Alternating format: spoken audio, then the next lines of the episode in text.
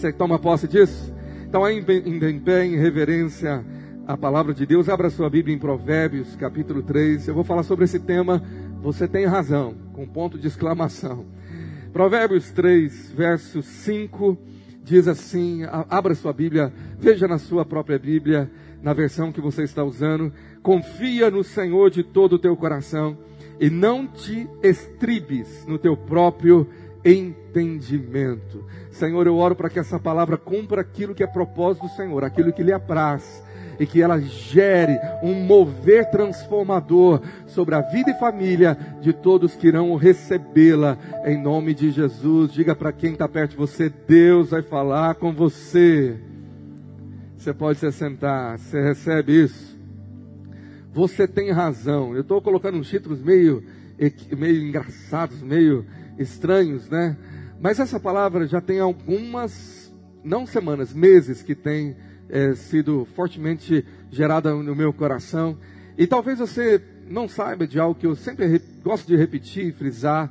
Você, minha ovelha, que talvez não me conheça tão bem pelo tempo, mas nos meus mais de 25 anos de ministério, eu não tenho um propósito, nunca tive, nunca tive a intenção, eu não tenho o hábito, o costume de ministrar sobre algum motivo é, pessoal ou, ou do momento. Eu não gosto disso e sempre procuro procurar uma palavra de Deus mas geralmente as pessoas associam a palavra a algum fato, a algum acontecimento, alguma coisa. Mas isso o Senhor sabe do meu coração, nunca foi feito assim. Sempre eu oro falando, Senhor, qual é a palavra? E essa palavra, ela não tem um cunho político. Eu não vou falar sobre política hoje, por mais que princípios é, vão se alinhar. Mas eu entendi do Senhor que seria para ser ministrada na ceia. É, e coincidentemente deu com o dia das eleições mas também eu fiquei animado porque quando você se lembrar do dia que você votou, eu espero que você lembre dessa mensagem. Você tem razão. Porque eu vou falar de princípios aqui muito sérios, profundos, transformadores. E, e nesse dia de decisão, eu vi o Senhor trazendo um alinhamento. Hoje é um dia de decisão. E eu quero falar sobre as decisões da nossa razão. Geralmente, quando você ouve a decisão que alguém tomou, mesmo que seja para votar, para mudar, para divorciar, para comprar, para vender, para fazer, para falar, ela tem uma razão por trás, ela tem um motivo por trás. E quando você vai ouvir a razão da pessoa, por que, você votou nesse candidato? Por que, você fez tal atitude? Por que você tomou tal decisão? Ela vai falar a razão dela. E geralmente, quando nós ouvimos só um lado, só a razão dela, possivelmente você vai falar isso está na tela. O que, que você tá, vai falar? Você tem razão. Geralmente nós gostamos de ter razão e nós procuramos ter a razão, nós queremos estar com o motivo certo, queremos ter a justiça. Agora, o que me levou a tomar essa decisão é a, a razão que eu produzi, que eu gerei e que eu acreditei. Agora, o livro de Provérbios vai nos dar segredos preciosos, princípios preciosos de sabedoria e sucesso. E Provérbios fala que nós nunca deveríamos ouvir só um lado da história. O sábio é aquele que ouve os dois lados. E aí depois nós tomamos a nossa uh, decisão, nós tomamos a nossa escolha. Agora, quando nós ouvimos os dois lados, nós perguntamos: quem está errado na história? Quem está mentindo? Quem tem motivações enganosas e secretas? E no dia de eleição, nós ouvimos os candidatos, nós ouvimos os partidos, e nós temos ah, dois lados opostos e nós pensamos quem está falando a verdade ou quem tem a razão. Sabe, eu vi essa história, eu achei muito interessante que numa determinada vila havia um sábio e aquele sábio ele ensinava as pessoas, ele era como um juiz então uma pessoa tinha uma demanda com a outra e chegou para o sábio e contou a história dele e falou: estou revoltado e eu vou sair dessa vila se, se não houver alguma, algum um procedimento aqui, se não houver justiça. Aí depois que o sábio ouviu a pessoa A, ele diz assim para ela: Você tem razão. E aquele homem saiu então feliz, ouviu dos sábios. E veio o outro, o, o homem B, o, o que tinha sido é, motivo da demanda. E chega para aquele sábio e conta a história dele, a versão dele, e fala: se não tomar providência, eu saio dessa vila, se não fizer justiça por mim. E depois de contar a história dele, o sábio falou: o quê? Você tem razão. Ele saiu feliz ali. A esposa ficou sabendo, a esposa do sábio. Chega dentro de casa, ela dá uma dura no, no marido e fala: Você é o sábio da vila, olha o que, que você fez. Para os dois lados, a vila inteira está sabendo. E está sabendo que para um você falou: Você tem razão. E para o outro você falou: Você tem razão. Eu acho que você está errado. Eu acho que não deveria fazer isso. Sabe o que, que ele falou para a esposa? Você tem razão. Sabe o que, que, que ele sabe quis mostrar? Que todo mundo tem razão. Meu irmão, se você for analisar uma pessoa desonesta, desleal, infiel, o que traiu, o traído, o que adulterou, o que roubou, o que passou para trás, o que atacou, todos vão ter razão. Você vai na cadeia, todo presidiário tem razão. E às vezes você ouve a história dele e fala assim: não acredito que o juiz te colocou nessa. O problema desse fato é que os nossos problemas com as decisões erradas e equivocadas podem nos tirar do propósito de Deus, porque eu acreditei na minha razão. Então há um grande risco nas tomadas de decisões, seja elas pequenas ou grandes, porque quem toma uma decisão, ele acha que ele tem razão.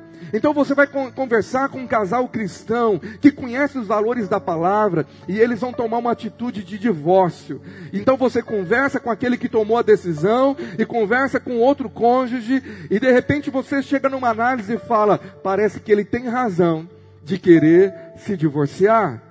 Provérbios 14, 12, nós vamos fazer uma análise nesse livro e eu quero incentivar você a ler o livro de Provérbios o mais rápido. Eu vou fazer um projeto pessoal de meditar novamente em Provérbios. Eu fiz isso no início do ano e eu quero fazer agora na, na reta final de 2022. Provérbios 14, 12 diz assim: Há caminho que ao homem parece direito, mas ao cabo dá em caminhos de morte. Então, o Senhor está dizendo: parece que aquele homem tem razão, parece que aquele caminho parece direito.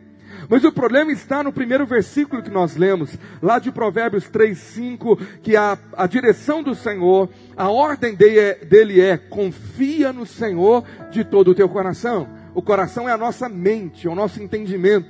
E não te estribes, essa palavra pouco usada na nossa cotidiano. Você sabe, já andou de cavalo e tem um estribo? Apoiar Estribo é colocar sua confiança no seu próprio entendimento, então na sua própria razão. A sua razão pode te enganar. Aquilo que você faz como leitura de ter ouvido um candidato na televisão, ter ouvido uh, o lado dele, sem ter visto uma visão completa, pode de fato te enganar eu vou dar referências à, à, votação, à eleição, por causa do momento, mas você pode aplicar isso em qualquer outra área da sua vida. Eu quero falar nessa manhã sobre dois fatores perigosos na no, nossa decisão, na nossa tomada de decisão.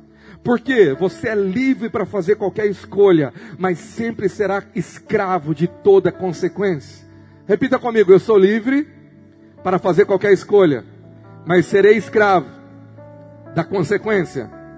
Então nós temos que ser sábios nas decisões de cada dia, do que eu falo, do que eu faço e do que eu penso. Porque você vai enfrentar dois fatores perigosos, são duas doenças que contaminam a nossa razão. A primeira delas é sobre tomar a decisão estribado na minha razão. Esse é o primeiro perigo de que nós lemos em Provérbios 3:5. Tomar decisão na minha razão. E o segundo veneno, segunda doença que eu vou falar daqui a pouquinho, é nos tornarmos pessoas desleais. Vamos falar sobre o primeiro, tomar decisão na minha razão. Querido, parece que às vezes nós estamos tão certeiros de uma decisão, tão certeiros que é a pessoa certa, tão certeiro que esse é o caminho, e você bate um papo com homens que erraram e na palavra de Deus, mas se você não é, tivesse o final da história e batesse um papo com eles no momento da decisão, talvez você estaria apoiando ou entendendo a razão dele. Como assim?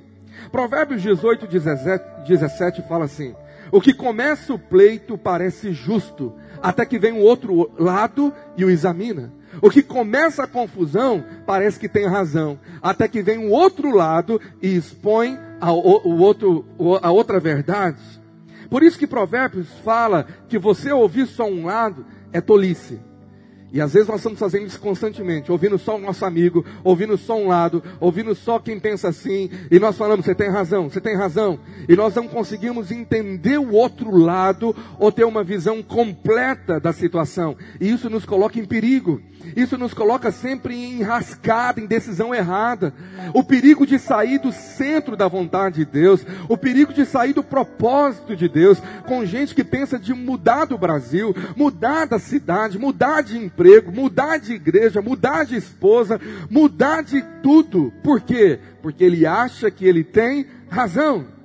Se você batesse um papo com homens que mancharam e macularam, macularam a sua trajetória, como Absalão, Saul, Judas, o, o filho pródigo, o irmão do filho pródigo. A questão que todos aqueles que pisaram na bola, se você conversasse com o filho pródigo, quando ele estivesse pensando em sair da casa do pai, será que você daria razão para ele? Ele chegasse para você e falasse do lado dele, deixa eu te falar, aqui eu sou maltratado, humilhado, meu pai não dá nem atenção para mim, é só o irmão mais velho que presta para ele, porque só o irmão mais velho vai trabalhar com o pai, meu pai deixa tudo na mão dele, ele está lá no campo agora. E meu pai acha que eu não, que eu não, que eu não valho para nada. Eu sou aqui menosprezado. Ele não deixa eu fazer nada. Eu estou cansado disso. Eu estou querendo agora é, viver a minha vida. Eu quero, eu quero poder produzir algo meu, quero ter os meus sonhos. E você vai ouvindo aquilo e fala: É mesmo? O seu pai faz isso com você? Faz. Tudo é para o meu irmão mais velho. Dele é a melhor parte. A herança dele é até maior do que a minha. É mesmo? Eu estou até pensando em, em embora pedir aquilo que é minha parte, começar a minha empresa, começar a minha fazenda. Talvez alguém aqui estaria ouvindo com compaixão, dizendo: Tadinho dele, você tem razão. Não, te dou todo apoio, você tem razão. Pede agora, e você vai ter uma fazenda melhor do que seu pai, você vai fazer melhor do que ele. O problema é que você ouviu até então. Aí vem o filho mais velho, revoltado com o pai, e você é aquele empregado que vai conversar com ele. Você não vai para a festa do pai? Aí o irmão conta a versão dele: festa? Que festa é essa? Você conta, porque seu irmão chegou. Chegou aquele sem vergonha que pegou a, a herança e gastou com prostituta, passou meu pai para trás, foi desleal, infiel, traidor, desonroso. E começa a lição dele e fala assim: esse camarada era um preguiçoso. Enquanto eu estou trabalhando aqui, ele só ficava no PlayStation 4, já o 5 já, né? Só dentro do PlayStation lá dentro de casa. Esse cara não tem vergonha. Aí você está ouvindo ele e fala: Você tem? Vai, meu irmão, aí você, todo mundo tem razão. Aí você vai ouvir o pai. O pai fala: Eu estava aqui de braços abertos, esperando esse que estava morto, mas reviveu. Aí você fala o que para o pai? Você tem? Todo mundo parece que tem razão. O que divorciou, o que roubou, o que matou, o que traiu, o que saiu da igreja, o desleal, o que abriu outra igreja, o que fez aquilo. Todo mundo tem a sua razão. E esse é o problema que a Bíblia está dizendo. O que começa o pleito parece ser justo você bateu um papo com Judas. Judas, vem cá, Judas. O que está acontecendo? Não, eu estou querendo entregar Jesus. Eu pensei que ele seria o rei que viria. Eu pensei que ele ia reinar aqui, tirar a gente de Roma. A gente não aguenta mais essa escravidão. Olha aqui a minha família. Nós acreditamos que ele é o descendente de Davi. Ele é o, o, o Messias que viria. E aí a gente falou para reinar. Sabe o que, que ele falou? Que o filho veio para dar a vida. Ele quer pensando em morrer. Olha que homem que nós depositamos a nossa confiança. Nós precisamos de ter um homem de fibra forte que vai começar uma revolução aqui. E você vai ouvir na história de Judas no final, talvez você venha falar: Você tem razão. Se você vai conversar então com homens é, tidos na Bíblia como traidores, Saul traiu o reino que deu a ele, traiu o profeta, não é? Passou por cima de autoridade, foi desonroso, desleal, insubmisso, e agora começa a perseguir a Davi. E você vai bater um papo com Saul, e Saul te conta assim: "Não, tudo começou porque o profeta Samuel, não é o pastor aqui da igreja, marcou o culto aqui de com o povo nove horas. Sabe que hora que ele foi chegar? Onze. O povo debaixo do sol, fazendo fila com o ingresso na mão, querendo me apedrejar. Uai, eu, não deu notícia, não deu satisfação, desrespeitou a gente. E eu, como rei, deveria fazer o quê? Comecei o culto, chamei lá, eu peguei o sacrifício, eu mesmo coloquei no altar. Você acha que eu não tenho razão? O que, que você ia falar para ele? É, rei, eu acho que você preferiu honrar o povo do que honrar a sua liderança. Sua liderança pisou na bola. Deixa eu te dizer, bata um papo então com Absalão. Absalão é o cara, né? Absalão é o grande personagem da desonra, da deslealdade e da, da rebeldia, da infidelidade, quebra a aliança. E aí ele está quebrando a aliança com o pai e ele vai usurpar o trono do pai. Só que ele é filho, ele é o primogênito, está lá. E Absalão vai te contar os erros de Davi. Sabe por que, que eu quero reinar na, na, na, no lugar do meu pai? Sabe por quê? Porque ele é um assassino, ele matou o marido da mulher aqui, ó, a neta do general do exército dele. Esse camarada é um safado. Esse camarada desonrou a minha mãe, a esposa dele. Camarada mentiu, matou. E deixa eu te dizer mais. Esse camarada ficou sabendo que o meu irmão aqui, metade irmão, abusou da minha irmã. Estuprou a minha irmã. E sabe o que, que ele fez? Nada. Esse camarada é um banana, um frouxo precisa de um homem de pulso aqui nessa nação. O que, que você acha? Sabe o que o povo de Israel falou para ele? Você tem razão. E Absalão tira o trono do próprio pai e quer matar o pai. Olha essas histórias da Bíblia de desonra, de infidelidade. O problema, meu irmão, é que se você bate o papo com a mulher que está querendo divorciar, com o homem que está querendo divorciar, você dá razão. Nós estamos vivendo uma, um tempo no Brasil, irmãos, que a coisa está de cabeça para baixo. O certo virou errado e o errado virou certo. Se falar sobre alianças e compromissos, na área da política virou um vexame. O camarada que tinha uma aliança com fulano e jurou a vida inteira, eu vou honrar esses valores, agora fez uma aliança com o da esquerda, fez uma aliança com, com o inimigo de, de, da vida inteira. Aí você fala, eu não estou entendendo mais nada nesse, nessa loucura. E parece que as quebras de aliança, de compromisso, elas vão se dando um efeito pirâmide, não é só na questão da liderança e governo da nação, mas ela vai atingir um casamento. O casal que jurou voto de fidelidade na frente dos anjos de Deus, do altar e testemunhas, juro te, te defender até a morte, ser leal até na doença, ser fiel àquilo. Aquilo parece que foi uma decoração de um ato religioso. Aquilo não valeu de nada. Homens não têm palavras mais, eles não querem assumir e honrar aquilo que falaram. Por quê? Porque nós temos o segundo veneno. Além de errar baseado na nossa razão, nós temos o problema da deslealdade, que é um veneno, uma, um ranço satânico que foi plantado no nosso coração. É uma semente da rebeldia. Satanás que se rebelou, que foi desleal, que quebra, quebrou uma aliança celestial. Quando foi expulso, ele arrasta uma, uma parte de anjos com ele que preferiram acompanhá-lo, traíram o Senhor.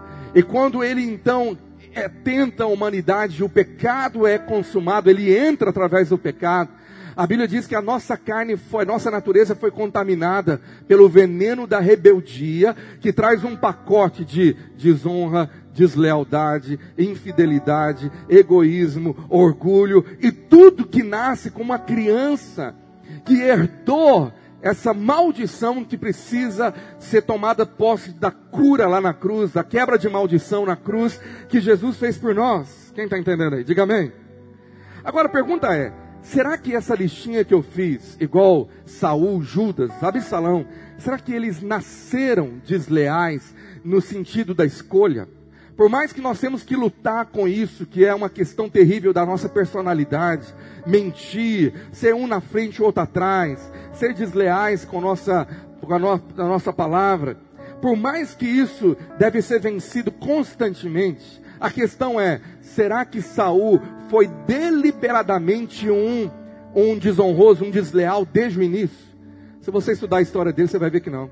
Ele, ele nasce, ele gera como um homem santo, um homem tão reto, um homem que não buscava fama, popularidade, um homem completamente diferente. Quando o profeta foi procurar atrás das bagagens de Israel, ele estava escondido lá. Quando ele foi derramado óleo na cabeça dele, e ele volta para sua família, ele volta tão humilde, e o tio dele pergunta, a família pergunta: o que, que o profeta fez com você? Ele conta tudo, mas não conta que foi ungido rei aquele coração querendo ser guardado, ele não queria fama, um coração que tem todos os traços de alguém leal, fiel, correto, mas na caminhada, no processo, ele se torna um líder desleal, porque deslealdade não nasce ou não acontece instantaneamente, ela é um processo dia após dia até levar uma pessoa a ser assumidamente desleal, ou que toma atitude de rebelião, ou de quebra de aliança, de divórcio, de, de, de qualquer outra atitude que fala não foi leal a um compromisso. Por quê? Porque aquilo foi plantado dia após dia e foi frutificando e foi crescendo. Há pequenos atos de deslealdade que vão crescendo, como uma planta, uma raiz, como uma peste que vai dando seus ramos. São as pequenas raposas que destroem o vinhedo, diz a palavra. Começa com pequenas infidelidades na palavra, deslealdade no que eu pensei, no que eu brinquei, do que eu falei, dentro de um casamento, dentro de um compromisso, que leva ao ápice da quebra da aliança ou da deslealdade. A pergunta é: o que levaria uma mulher casada, ou um homem casado, ser infiel ao cônjuge? O que levaria ele a um ato de adultério? Talvez a pessoa que cometeu o adultério e te contar a razão dela, depois de você ouvir tudo que ela vivia, tudo que aconteceu, talvez você fale dentro de você, eu acho que ela tem razão. O que leva alguém a abandonar a família, sair da casa, tomar decisões terríveis? O que leva um liderado a se levantar contra o seu líder?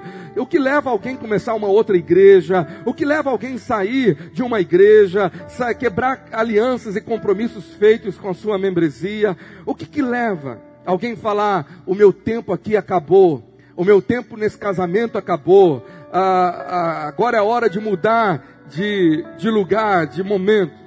há fatores que podem envenenar e desviar um coração leal no caminho da deslealdade. Eu quero te falar alguns, algumas sementes de deslealdade.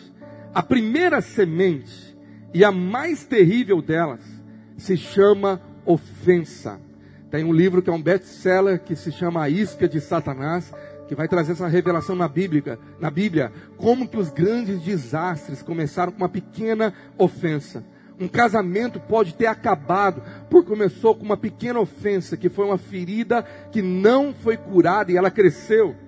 Olha Provérbios 18, 19. A gente vai ficar muito em Provérbios, né? Olha o que esse texto fala. O irmão ofendido resiste mais que uma fortaleza. Suas contendas são ferrolhos de um castelo. Meu irmão ofendido, você não tem ideia do que um ofendido faz, ele se torna um exército ele se torna uma fortaleza, porque ele tem um orgulho ferido, uma justiça própria que clama pela justiça humana. Então nós temos um problema da justiça própria que acha que nós fomos injustiçados, que nós fomos deixados para trás, trapaceados. O problema é que se nós andarmos pela nossa justiça, ela é corrompida, ela é parcial, ela é egoísta, ela, é, ela foi contaminada pelo pecado. Por isso que lá em Isaías 64, 6, o Senhor fala que a nossa justiça para Deus é como um trapo de. Um trapo de quê, irmãos? Eu nem te conto o que, que é original disso, você vai ficar muito enojado. O que, que a Bíblia está comparando a sua justiça. Porque a nossa justiça, ela é imperfeita, parcial, ela é caída. Porque eu acho que eu sempre estou ou sou melhor do que o outro. Você não tem ideia do que uma ferida causa. De uma pessoa que foi rejeitada, preterida, abandonada. Você não tem ideia do estrago que um ferido faz numa, uma, numa nação, num governo, à frente da política, à frente de uma família, à frente de uma empresa, à frente de uma igreja. Meu irmão, pessoa ferida é como um exército que vem para destruir. E você vai olhar a história dos ditadores, homens como Hitler, homens que fizeram coisas terríveis como o Holocausto, mataram milhões, começaram com uma história de alguém que foi ferido. Olha a infância. Olha como foi a vida com o pai. Olha os traumas que esse camarada viveu e que aflorou uma personalidade de alguém completamente desleal a valores básicos da humanidade. Pastor, como que eu faço para interromper o caminho de deslealdade da minha vida? Não pensar em ser desleal ao meu cônjuge, ou à minha igreja, ou à minha liderança. Primeiro você tem que descobrir a raiz. A deslealdade ela começa incubada. É como um embrião oculto que vai começando. Então, olha esses sinais. Um coração desleal, ele começa a ter uma agenda secreta. Ele, não, ele começa a não ser totalmente transparente de fato que ele é na frente de uma pessoa que ele deveria ser. Então você não sabe se é ou se não é. Ele tem motivações secretas erradas. Ele não é transparente. Você não sabe que ele fala por trás ou que ele é por trás. O fundamento que ele tem é o egoísmo de colocar o eu dele, se proteger em primeiro lugar. Ele quer ser o primeiro, ele quer ser feliz, ele quer resguardar a sua própria uh, vida. Ele acha que ele tem que ser aquele que se autodefende, se não tem ninguém que o defende. Ele quer ser o primeiro, ele quer merecer ser feliz. Ele quer alguém melhor para ele. Ele quer uma vida melhor para ele. Ele quer uma liderança melhor. Ele quer um governo, um cônjuge. Ele quer tudo melhor, independente de qualquer coisa, porque ele acha que ele tem sempre a razão. Se nós olharmos para a palavra, nós vamos ver os estágios do caminho da deslealdade. Estágio número um. Uma pessoa que começa a gerar esse embrião de deslealdade, a primeira coisa que você vê nela, o sinal claro, para você ver em você mesmo, dentro de qualquer linha de aliança que você faz parte, porque nós somos um ser social, um ser gerado para viver em comunidade, um ser gerado para aliança, porque o nosso Deus é um Deus de aliança, amém? Você crê nisso? Então, o primeiro estágio da deslealdade, independência. Meu irmão, quando você começar a ver alguém sair da sua cobertura de liderança, cobertura de compromisso, dando um distanciamento em qualquer área, sinal de perigo no casamento, na igreja. O que, que é a independência? Eu não concordo, concordo com você e eu não preciso então estar lado a lado. Eu não tenho que concordar com tudo, não é? Porque a base bíblica do desleal começa com Amós 3,3. Eu já ouvi isso tantas vezes alguém que fala, pastor, o meu tempo aqui na igreja acabou. É mesmo, porque Deus falou comigo. E a base está nesse texto, Amós 3,3. Andarão dois juntos se não houver entre ele acordo. Meu irmão, tem crente que vai tomando texto fora do contexto para virar um pretexto.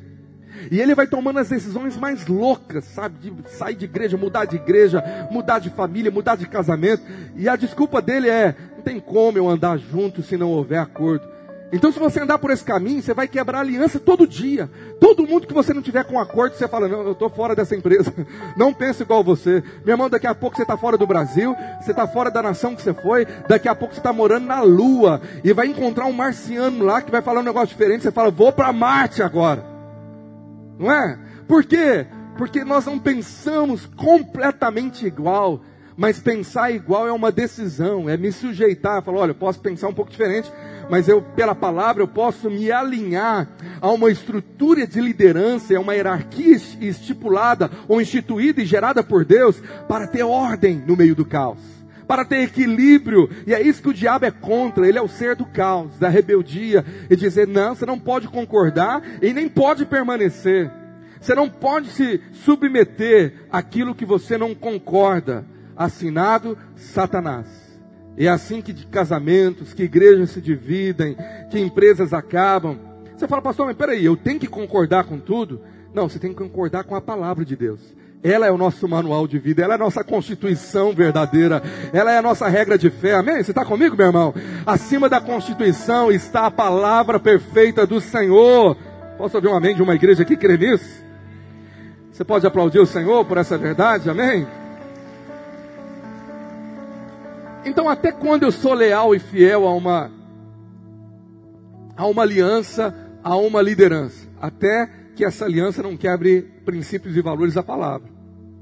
Se está ainda respaldado pela palavra, que é o nosso alicerce maior, meu irmão, você tem que andar por ela. O que, que o Senhor te ensina a andar em alinhamento e unidade, segundo a palavra, para querer falar a mesma coisa? Olha, eu posso ter toda a liberdade de falar que eu penso dessa maneira, mas por causa da vontade do Senhor, que é que nós andemos e falemos de uma só coisa, então eu submeto o meu coração, me alinho à liderança que foi colocada sobre a minha vida. É isso que Davi aprendeu, é isso que os homens de Deus viveram. Ah, pastor, mas a, a Bíblia aqui está falando, olha, que se não é, tiver acordo, não tem como andar junto. Então entre em acordo. Submeta ao Senhor e fala, Pai, Mostra quem tem a razão. Senhor, traz luz. Eu tenho o Senhor para ser o nosso árbitro, para ser o nosso juiz. Porque se você não fizer isso, meu irmão, você vai cair na grande cilada e engano da divisão que Jesus revelou em Mateus 12, 25. Olha lá para a sua Bíblia. Mateus 12, 25 diz assim: Jesus, porém, conhecendo-lhe os pensamentos, disse: Todo reino dividido contra si mesmo ficará deserto, e toda cidade ou casa dividida contra si mesmo não subsistirá. Casamento, casa, igreja, ministério, empresa, nação, não subsiste sem alinhamento, concordância. Nós temos que entrar em acordo. Olha, você não pensa igual? Vamos colocar diante do Senhor. Vamos, vamos ver qual a razão então irá prevalecer. O que, que o Senhor quer através da liderança? Ele quer me guardar, Ele quer me proteger. A quem eu deveria me submeter nessa situação que a palavra me ensina? Esse é o caminho da saída para que eu entre em acordo em todos os relacionamentos de compromisso que eu tenho, a, começar na igreja. Pastor, eu não concordo, não entendo, mas eu quero me submeter àquilo que é a palavra de Deus diz para mim. Vamos andar em acordo sobre isso? Segundo estágio. Eu queria tanto falar, meu irmão, meu tempo voa, eu vou ter que passar tudo aqui que eu preparei para os irmãos. Segundo estágio da deslealdade é a decepção. E a decepção anda de mão dada com a falta de perdão. Alguém decepcionado, meu irmão, decepcionou com a liderança, decepcionou com o cônjuge. A decepção é o fruto da ferida não curada. Então é a justiça própria dizendo: sabe que eu estou decepcionado? Porque eu não fui valorizado, porque eu não fui elogiado, porque eu não fui reconhecido. E sabe que eu estou decepcionado? Porque eu fui repreendido e de uma maneira pior do que o outro. O outro fez pior do que eu, e a, e a, e a bronca foi maior para mim. As maiores tragédias de uma igreja ou de um casamento foram causados por um coração decepcionado. Você decepcionou com seu cônjuge, com um amigo, com uma liderança. E por que, que você decepcionou? O texto foi lido pelo pastor Regis aqui. Você gerou expectativa errada lá em Jeremias, capítulo 18, 17. Você precisa colocar expectativa na perfeição só em Cristo. Ele nunca falhou e nunca vai falhar com você. Amém? Mas o irmão que está do seu lado vai falhar. Dá uma olhadinha para ele e fala assim: Eu sei que vai. E quando acontecer, eu vou estar lá para te perdoar. Amém, irmãos? Ninguém falou amém para isso. Eu fico até preocupado. O que, que nós temos que fazer é ter maturidade é saber não gerar expectativa em coisa errada. Minha expectativa está no Senhor. Hebreus 12, 2 fala: fitando os olhos nele, que é o autor e consumador da sua fé. Meu irmão, é ele que sustenta você, não é homem, não é marido, não é esposa. Quem te sustenta, quem é o seu mundo, o centro da sua vida, é aquele que morreu no Calvário por você, dando a vida dele no seu lugar, para que você tivesse vida eterna. Você pode glorificá-lo aí, com suas palmas, com seu louvor. Pastor, o que, que eu faço para não ficar decepcionado? O segredo está Filipenses 3,13. Aprenda com o apóstolo Paulo. Aquele homem foi perseguido, caluniado, injuriado, maltratado, apanhou, e ele fala: Irmãos, quanto a mim, não julgo havê-lo alcançado, mas uma coisa faço, esquecendo-me das coisas que ficam para trás e avançando para as que estão adiante de mim. Meu irmão, se esquece daquilo que tem que ser deixado para trás, vira a página, com perdão, esquece, de, decida perdoar. Eu fico muito preocupado da minha vida e já oro muito por isso, preocupado com a minha memória. Alguns irmãos sabem quando eu já confidenciei, até os discípulos falam, meu irmão, eu fico preocupado às vezes com a minha memória, é tanta informação que eu acabo me esquecendo se eu liguei, se eu falei, se eu deixei. Eu, eu fico preocupado com a minha memória e falo, Deus, me dá uma memória melhor. Mas por outro lado eu fico feliz porque, meu irmão, eu esqueço tão facilmente do que, que aprontam contra mim. É uma alegria, porque os irmãos me contam, falam, você viu o irmão que voltou? Foi aquele que falou isso, isso isso da igreja de vocês, você voltou. Falei, que coisa maravilhosa, eu nem lembro o que ele falou. Isso é maravilhoso e te dá paz, meu irmão. Você deveria tirar todo o entulho da sua vida emocional, todo o lixo, e você vai falar: Isso vai ficar para trás, eu não vou carregar comigo. Quem vive de velharia é museu, e você foi chamado para viver o futuro melhor de Deus. E se você não desagarrar com o passado, você não agarra o futuro. Você está entendendo? Você tem que esquecer aquilo.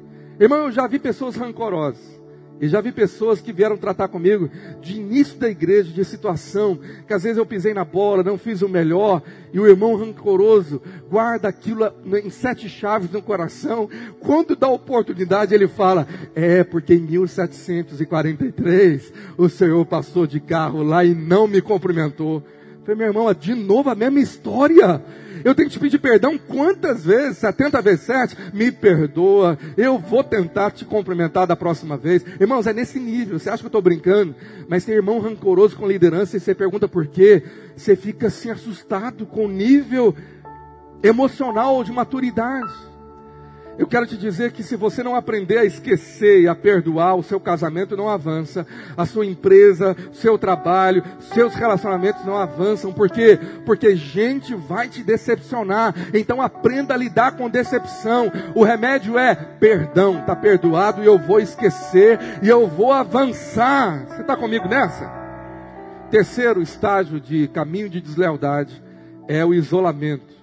Isolamento é alguém que não, é, não só se distancia, ele sempre chega depois e sai primeiro. Ele senta na cadeira do fundo, ele senta na beirada, ele não quer mais ter contato, ele sai do grupo do WhatsApp, ele mostra todos os sinais da sua insatisfação, ele quer aquele que não quer ter compromisso, fala, só estou olhando, eu não quero falar com ninguém, eu não quero me comprometer com ninguém, eu não quero me aliançar com ninguém, e agora o isolamento faz com que ele seja presa fácil do diabo.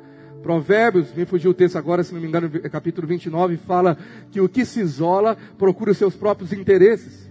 Vai ter ruína, meu irmão. O egoísmo está lá na cara. Você não quer entrar no padrão do Senhor, que é vida de comunidade. Então tem gente que só frequenta a igreja. Por quê? Porque um dia ele foi traumatizado. E agora ele não quer saber de relacionamento com nada, com o grupo vida, com o ministério. Ele fala, me deixa quieto. Por quê? Porque cachorro que foi mordido por cobra tem medo até de linguiça. Você dá uma linguiça para ele, fala, vai no encontro com Deus, essa aqui é toscana, é daquela de marca, essa aqui é de qualidade. Te acompanha Coca-Cola. Ele fala, não, não, não, não, não, não, já fui mordido por esse negócio. Parece que esse negócio aí, não quero mais. Então você vê pessoas isoladas, que por mais que você quer pastoreá-las, cuidá-las, ela fala, não, não, não, não, estou vacinado, tem medo de gente, não quero isso negócio, eu quero ficar de lado. O problema é que uma ovelha tirada do rebanho é alvo fácil para Satanás. Eu nunca vi gente isolada que prosperou. Nunca vi ministério que se isolou que deu certo. Nunca vi liderança que disse não preciso dos demais e vou dar certo. Dá errado, meu irmão. Eu preciso dos demais pastores dessa igreja, dessa cidade. Nós precisamos das, de, das demais denominações, porque nós não somos os melhores e estamos isolados, não. Nós somos parte do corpo de Cristo nessa cidade. E eu oro constantemente pelas demais denominações e pastores. Sabe por quê? Porque um dia nós vamos estar no céu juntos com eles. Então tem como se isolar do irmão que está do seu lado, não. Ele vai te perseguir. Eu oro para que Jesus coloque a mansão dele do lado da sua na rua de ouro. Daquele que você mais não queria. Para ver ele todo dia na eternidade. Tem irmão que falou está amarrado, fez sinal da cruz. Quarto estágio do caminho da deslealdade é o estágio da crítica. Quem se isola e fala não faço mais parte, chega no ponto de demonstrar publicamente que ele não faz parte, que ele não concorda, que ele não está ali e ele entra agora no estágio da rebelião, de falar, estou contra esse negócio, e publicamente ele entra no momento de Absalão, segundo Samuel 15, 2, estude essa história. Olha como que o caminho da deslealdade chegou no coração desse filho do rei Davi. 2 Samuel 15, 2. Levantando-se Absalão pela manhã, parava a entrada da porta, e a todo homem que tinha alguma demanda para vir ao rei a juízo, o chamava Absalão a si e lhe dizia: De que cidade és tu? Ele respondia: De tal tribo de Israel é teu servo. Então Absalão lhe dizia: Olha, a tua casa é boa e reta, porém não tens quem te ouça da parte do rei. Dizia mais Absalão: Ah, quem me dera ser o juiz na terra, para que viesse a mim todo homem que tivesse demanda ou questão, para que lhe fizesse justiça. Ah, quem me dera se eu fosse o rei. Ah, meu irmão, se eu fosse o pastor dessa igreja, se eu fosse o líder desse grupo vida, se eu fosse o líder desse ministério, meu irmão, quando a deslealdade ela chega nesse nível, a pessoa não tem mais medo de demonstrar claramente as suas críticas declaradas. E quando chega nesse ponto, ele vai ser um cara que vai viver para criticar. Ele vai procurar tudo que está de errado, até não aguentar mais e falar: realmente agora estou pulando fora.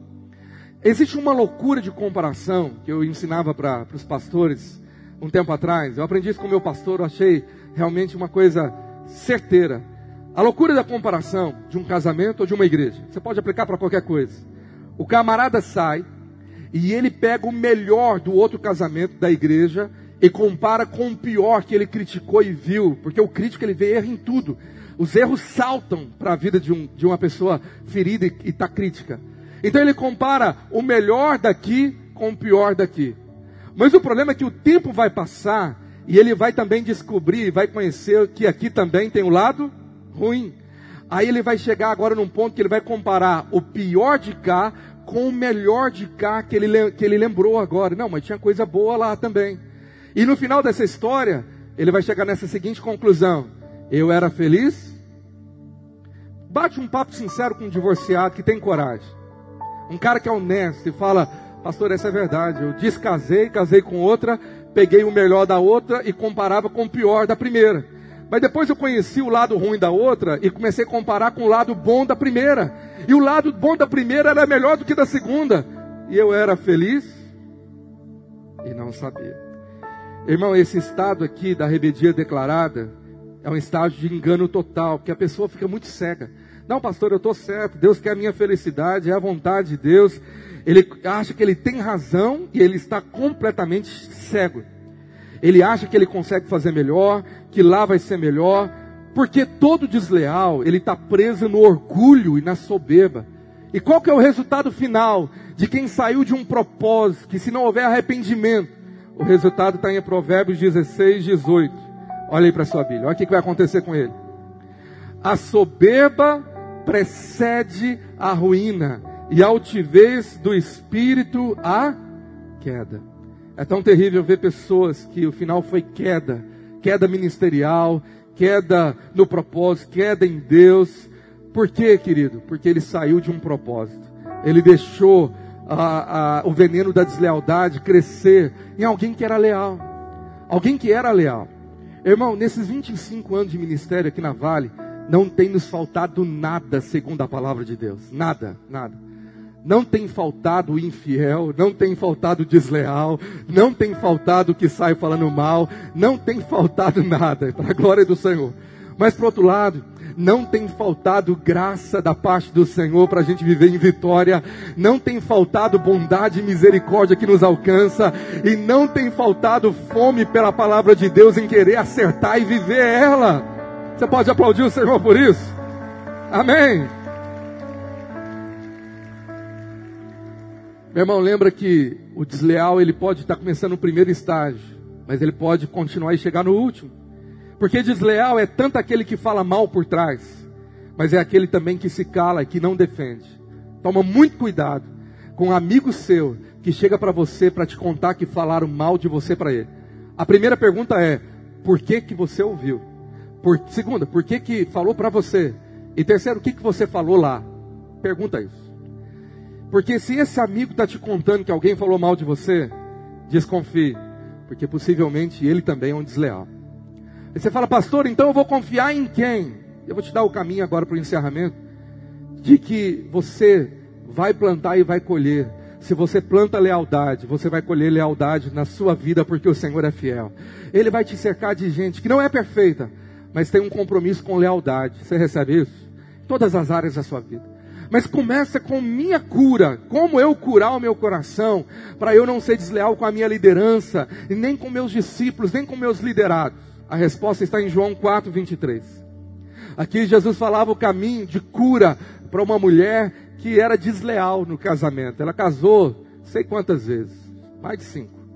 Mas vem a hora e já chegou em que os verdadeiros adoradores adorarão o Pai em espírito e em verdade, porque são estes que o Pai procura para os seus. O Pai está à procura de adorador, é porque está em falta. Ele não está à procura de adoração. Adoração ele tem no céu, é diferente. Adoração tem 24 horas, quatro seres viventes, anjos, serafins e querubins, adorando aquele que está sentado no trono e vive para sempre. Diga amém. Agora, o adorador é aqui na terra, é aquele que tem que se tornar um adorador. O que, que o adorador faz?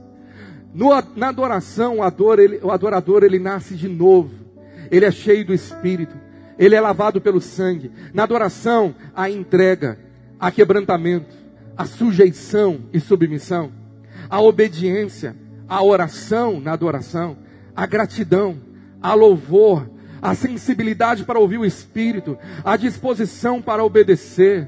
Então a adoração se tornou o antídoto contra o veneno de Satanás, da deslealdade da rebelião que impregnou a humanidade. Porque você se torna igual àquilo que você adora. Se você não adora Cristo, você não se tornará igual a Ele. Aquilo que você coloca como ídolo, você vai se tornar igual. E se nossa adoração está aquele que morreu e ressuscitou, nós seremos como ele já aqui na terra. Seremos guardados, amém? Adoração é um antídoto que você precisa todo dia adorar ao Senhor. Adoração é o caminho da cura no seu coração. A outra cura, fora da adoração, é você escolher viver pela razão de Deus e não pela sua. Porque, como você viu em Jeremias 17, 9, enganoso é o coração do homem mais do que todas as coisas, e desesperadamente corrupto, quem o conhecerá? Meu irmão, o seu coração te engana. Às vezes você acha que você está com a razão, enquanto você não está. Então o que nós temos que viver? O texto que a gente leu no início da mensagem. Provérbios 3, 5. Olha aí. Confia no Senhor de todo o teu coração e não te estribes, não te apoie, não coloque a sua vida apoiado no seu próprio entendimento, porque você pode estar enganado. Meu querido, você precisa render a sua razão, a razão celestial, a razão do Senhor nós devemos falar, Senhor, eu quero que a tua palavra seja a direção da minha vida, porque Salmo 19, 7 nos revela que a palavra do Senhor é perfeita e restaura, restaura a alma. A lei do Senhor é perfeita. Você pode dizer isso comigo? A lei do Senhor é perfeita. Mais uma vez, a lei. Aleluia, aleluia. Você precisa aplicar Salmo 139, verso 23, essa grande oração do rei Davi. Sonda-me, ó Deus, e conhece o meu coração. Prova e conhece os meus pensamentos Aí você aplica o próximo versículo: Vê se há em mim algum caminho mau e guia-me pelo caminho eterno. Você tem o Espírito Santo para te guiar, para te mostrar o caminho do que é certo. Você tem o Espírito Santo que te falará e te lembrará de toda a verdade. Ele não deixará vacilar o teu pé, ele não deixará com que você tropece, mas ele vai ser como uma voz atrás de você dizendo: Este é o caminho, andai por ele. Isso é o que está na palavra do Senhor. Você diz amém? O irmão veio falar comigo de política. Bravo, oposto nos seus pensamentos. Eu falei, meu querido, a primeira coisa, você é um homem de Deus. Dobre os seus joelhos e pede ao Espírito Santo que mostre o que você deve fazer, em quem você deve votar. Ouça o Espírito de Deus acima do que a mim. Eu quero encerrar pedindo a você que fique de pé e pega a sua Bíblia comigo e abra lá em 1 Samuel, capítulo 15 verso 22.